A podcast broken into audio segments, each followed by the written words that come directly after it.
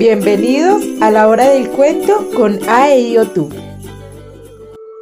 Fábula El león, Prometeo y el elefante.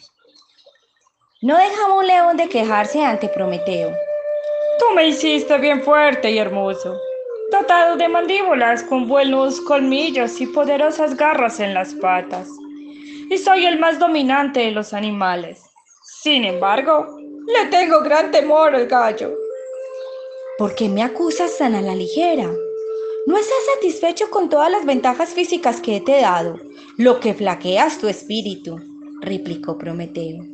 Siguió León deplorando su situación, juzgándose de pusilámine. Decidió entonces poner fin a su vida. Se encontraba en esa situación cuando llegó el elefante. Hola, señor elefante. Se saludaron y comenzaron a charlar.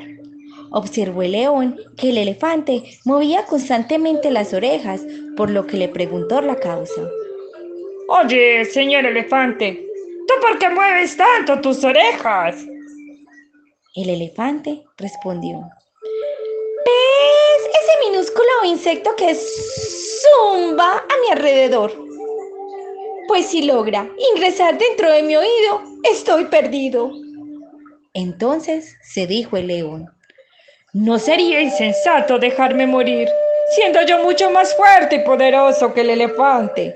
Así como mucho más fuerte y poderoso es el gallo que el mosquito. Que las pequeñas molestias no te hagan olvidar tus grandezas.